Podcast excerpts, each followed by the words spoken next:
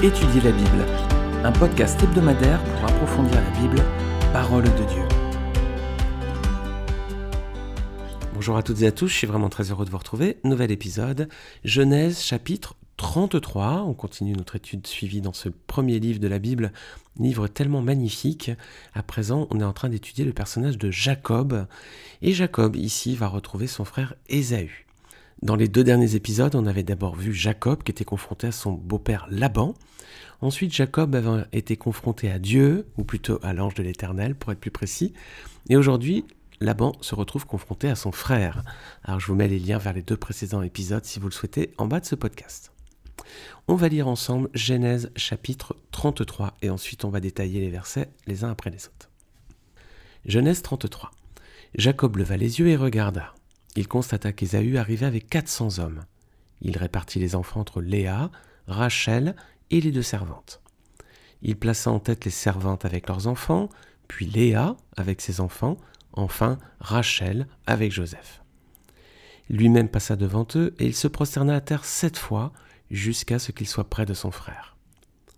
Ésaü courut à sa rencontre, l'étreignit et se jeta à son cou et l'embrassa, et ils pleurèrent.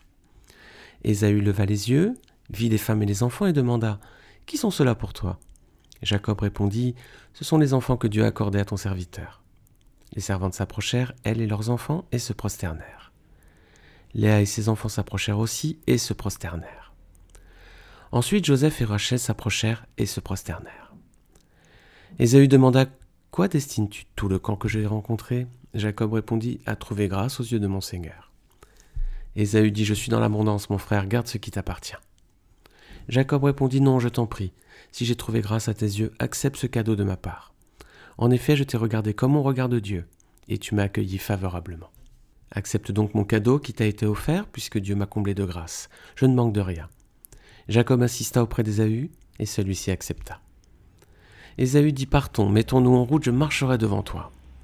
Jacob lui répondit Mon Seigneur sait que les enfants sont fragiles et que j'ai des brebis et des vaches qui allaitent. Si l'on forçait leur marche un seul jour, tout le troupeau mourrait. Que mon Seigneur prenne les devants sur son serviteur. De mon côté, je suivrai lentement, au pas du troupeau qui me précédera et au pas des enfants, jusqu'à ce que j'arrive chez mon Seigneur à Séhir. Ésaü dit Je veux au moins laisser une partie de mes hommes avec toi. Jacob répondit Pourquoi cela? Je veux seulement trouver grâce aux yeux de mon Seigneur. Le même jour, Ésaü reprit le chemin de Séhir. Quant à Jacob, il partit pour Sukkot. Il se construisit une maison et fit des cabanes pour ses troupeaux. Voilà pourquoi l'on a appelé cet endroit Sukkot. À son retour de Padam Aram, Jacob arriva sans encombre à la ville de Sichem, dans le pays de Canaan, et il installa son camp devant la ville. Il acheta la portion du champ où il avait dressé sa tente au fils de Hamor, le père de Sichem, pour cent pièces d'argent. Et là, il construisit un hôtel qu'il appela El Eloé Israël. Alors des retrouvailles émouvantes hein, entre les deux frères hein, qui étaient devenus un petit peu ennemis par les circonstances que vous vous rappelez certainement lorsque Jacob avait volé le droit d'aînesse à Ésaü. Alors on va juste euh, refaire une petite synthèse de, l'épisode précédent. Euh, vous vous rappelez lorsque les serviteurs de Jacob étaient revenus d'auprès d'Ésaü pour lui dire qu'il arrivait avec 400 hommes, euh, la réaction de Jacob, il avait été, il avait été vraiment inquiet, donc il avait séparé ses troupeaux et ses hommes, ensuite il avait prié, puis il avait préparé un cadeau pour amadouer son frère? On avait vu que c'était pas la bonne attitude.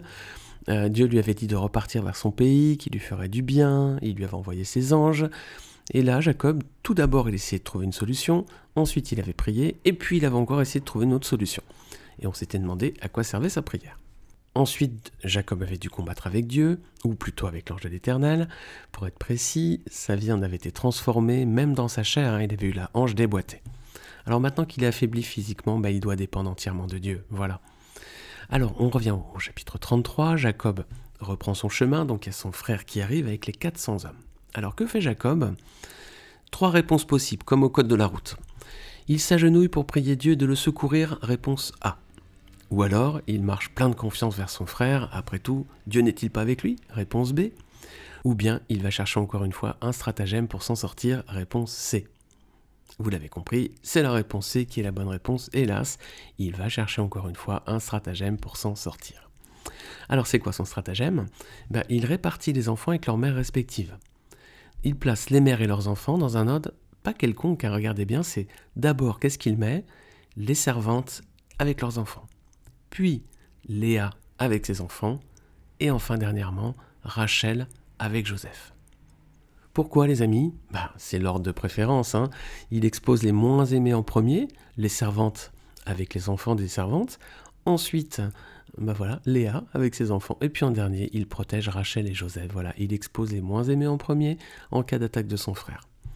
Est-ce que c'est une bonne façon de faire? Ben non, bien sûr. Hein. Quelle différence fait-il là entre des enfants et même des, des, femmes hein? Façon de faire, enfin. Pourquoi est-ce qu'il agit ainsi? Bah, la crainte, de l'angoisse, et puis surtout un manque de confiance en la providence de Dieu, les amis. Qu'est-ce qu'il aurait dû faire, Jacob? Se confier en Dieu, tout simplement. Le cœur de l'homme a décidément bien du mal à se reposer, à se confier en un Dieu toujours présent, toujours à l'écoute et toujours attentif aux besoins de ses enfants. Dieu lui avait dit qu'il le garderait, qu'il le protégerait, il y avait même envoyé ses anges, et c'était pas suffisant visiblement. Alors, verset 3, Jacob se prosterne sept fois devant son frère. Alors ça veut dire que c'est un signe de soumission totale en fait. C'est attesté par des textes qui datent du XIVe siècle avant Jésus-Christ, qui ont été retrouvés en Égypte. Se prosterner sept fois devant quelqu'un, c'était un signe de totale soumission. D'ailleurs, Jacob dira à son frère, je t'ai regardé comme on regarde Dieu. Hein. Verset suivant, verset 4, les craintes de Jacob, bah, on voit qu'elles étaient effectivement infondées. Voilà, Ésaü se jette à son cou. Eh oui, et oui les amis, bien souvent nos craintes sont infondées. Hein. On ferait mieux de se confier et de s'appuyer sur Dieu, qui peut adoucir les cœurs les plus durs et nous délivrer des situations les plus angoissantes. Parfois on stresse et on s'inquiète pour des choses qui nous dépassent complètement, on n'en a pas le contrôle, il vaut mieux se reposer sur l'Éternel. Pourquoi s'angoisser pour des choses qu'on ne maîtrise pas? Autant se reposer sur Dieu, on sera plus tranquille, apaisé et serein. Versets suivants 5 et 12. Les manœuvres de Jacob, séparer les enfants, offrir des dons à son frère, ont-elles été utiles? Ben non. Ésaü refuse des présents, mais Jacob va insister. Mais en tout cas, le plus important, c'est que la paix est enfin rétablie entre les deux frères ennemis. Voilà, c'est la réconciliation, elle est, particulièrement émouvante. Alors Ésaü, verset 12 à 17, il va proposer à son frère de l'accompagner et de marcher devant lui, pour le protéger, hein, vraisemblablement. Que fait Jacob?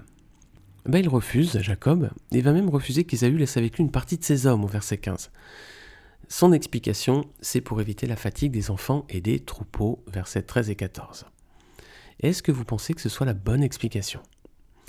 Non, parce qu'il dit qu'il va suivre ce rythme jusqu'à son arrivée euh, à Séhir chez Ésaü. Voilà ce qu'il lui dit. Mais qu'est-ce qu'il fait en fait, versets 16 et 17 Regardez bien. Il part pour Sukkot. Il va pas dans la direction d'Édom, de Séhir son frère lui dit Allez, viens avec moi, on va jusqu'à Edom, c'est là où demeurait euh, Ésaü. Et qu'est-ce qu'il fait, euh, euh, Jacob? Bah, Il lui dit Oui, oui, d'accord, passe devant et je te rejoins. Et en fait, il part pour Sukkot, ce qui n'est pas tout à fait la même direction. Je vous mets une carte en bas de ce podcast, vous allez voir son trajet depuis qu'il est parti de. Lorsqu'il a volé la bénédiction à son frère Ésaü, il est parti de Beersheba. Il est monté au nord jusqu'à Bethel, ensuite jusqu'à Aaron, et là il revient. Et regardez en bas de la carte, on voit Edom Seir, c'est là où, où Esaü l'invite à le rejoindre. Et regardez, il va s'arrêter à Sukkot. Voilà, il fait un petit détour là, il s'arrête. Il s'arrête à Sukkot. Pourquoi? On va regarder son, trajet retour depuis la maison de Laban. Il part donc de Padamaran. Regardez, on voit ce détail dans Genèse 31, versets 17 à 18. Jacob se leva et fit monter ses enfants et ses femmes sur les chameaux. Il emmena tout son troupeau et tous les biens qu'il possédait, le troupeau qui lui appartenait, dont il était devenu propriétaire à Padamaran, et se rendit chez son père Isaac au pays de Canaan. Voilà, donc il part de Padamaran, il va vers Canaan. Où s'était-il arrêté lorsqu'il a appris que Jacob arrivait avec 400 hommes? À Manaïm. Regardez, Genèse 32, versets 1 à 3. On lit Laban se leva de bon matin, embrassa ses petits-enfants et ses filles et les bénit, puis il partit pour retourner chez lui. Jacob poursuivit son chemin et des anges de Dieu vinrent à sa rencontre. Alors vu, Jacob dit C'est le camp de Dieu et il appelait cet endroit Manaïm. Voilà. Ensuite, il s'était battu avec l'ange de l'Éternel. Là, c'était à Péniel. Voyez où c'est sur la carte, hein, c'est marqué Pénuel. Genèse 32, versets 30 à 31. Jacob lui demanda Révèle-moi ton nom. Il lui répondit Pourquoi demandes-tu mon nom? Et il le bénit là. Jacob appela cet endroit Péniel, car dit-il J'ai vu Dieu face à face et ma vie a été sauvée. Donc Jacob, il est au niveau de Péniel. Et donc, euh, où doit-il aller avec Ésaü? À Seir, vous voyez, au sud, c'est marqué Edom, Seir. Où va Jacob? Il va à Sukkot, vous voyez, il fait un hop, il part à l'est. En fait, au lieu de descendre au sud, il part, il est à Pénuel, et bien il prend la direction de l'est, et il s'arrête à Sukkot, verset 17. Est-ce qu'il a prévenu son frère Ésaü qu'il irait à Sukkot, qu'il partirait dans l'autre direction? Non. Il l'a trompé encore une fois, il lui a dit pars devant moi, et en fait il part dans l'autre direction. Alors pourquoi il va à Sukkot? C'est difficile à dire, on n'a pas d'indice. A priori, il va euh, en direction de Canaan, vraisemblablement. Hein. Alors est-ce que c'est juste une halte avant de rejoindre justement le territoire de Canaan Bon, en tout cas, il y a un petit indice quand même étonnant, c'est que c'est une halte qui va se prolonger. Pourquoi? Parce qu'il va regarder verset 17, qu'est-ce qu'il fait? Il se construit une maison et des cabanes pour ses troupeaux. C'est étonnant pour un nomade quand même. Si on se construit une maison, c'est qu'on est là pour y rester un certain temps. Alors pourquoi il s'installe ici? Ben, Il n'y a pas de détails, en tout cas on voit qu'il construit une maison et des cabanes pour ses troupeaux, donc il va rester un petit moment. Est-ce que c'est le plan de Dieu pour lui? Mais non, Dieu il avait un autre projet pour lui, les amis. Regardez comment Dieu s'était présenté à lui au verset, au chapitre 31, verset 2 à 3. Jacob remarqua le visage de Laban, il n'avait plus la même attitude qu'avant vis-à-vis de lui. C'est alors qu'Éternel dit à Jacob, Retourne dans le pays de tes pères et dans ton lieu de naissance, et je serai avec toi. Alors le pays de ses pères c'est Canaan, et son lieu de naissance c'est Beersheba, visiblement. Donc c'est pas tout à fait euh, Soukot. Hein. Regardez bien sur la carte, Beersheba c'est tout au sud, à gauche. Soukot c'est euh, voilà, où vous étiez juste un petit peu avant euh, Pénuel. Ensuite, dans le même chapitre, Genèse 31, versets 11 à 13, regardez ce qu'avait dit l'Éternel. L'ange de Dieu m'a dit en rêve, Jacob, j'ai répondu, me voici. Il a dit, lève les yeux et regarde, tous les boucles qui s'accouplent avec les brebis sont rayées, tachetées et marquetées, car j'ai vu tout ce que t'as fait là-bas. Je suis le Dieu de Bethel où tu as consacré par onction un monument, où tu m'as fait un vœu. Maintenant lève-toi, quitte ce pays et retourne au pays de ta naissance. Alors dans quelle direction aurait dû aller Jacob? Bah, Bethel peut-être, mais surtout probablement à Beersheba, hein, visiblement c'est le lieu de sa naissance. Il fait l'opposé du plan de Dieu. Parfois, on aimerait, les amis, que Dieu nous parle clairement de ses plans pour nous, des décisions qu'on doit prendre, des voies à suivre. J'imagine que vous êtes aussi posé la question, vous avez peut-être réfléchi à ça déjà, ou vous l'avez en moi entendu. J'aimerais que Dieu me dise clairement son plan pour moi, ce que je dois faire. Est-ce que c'est bon pour nous?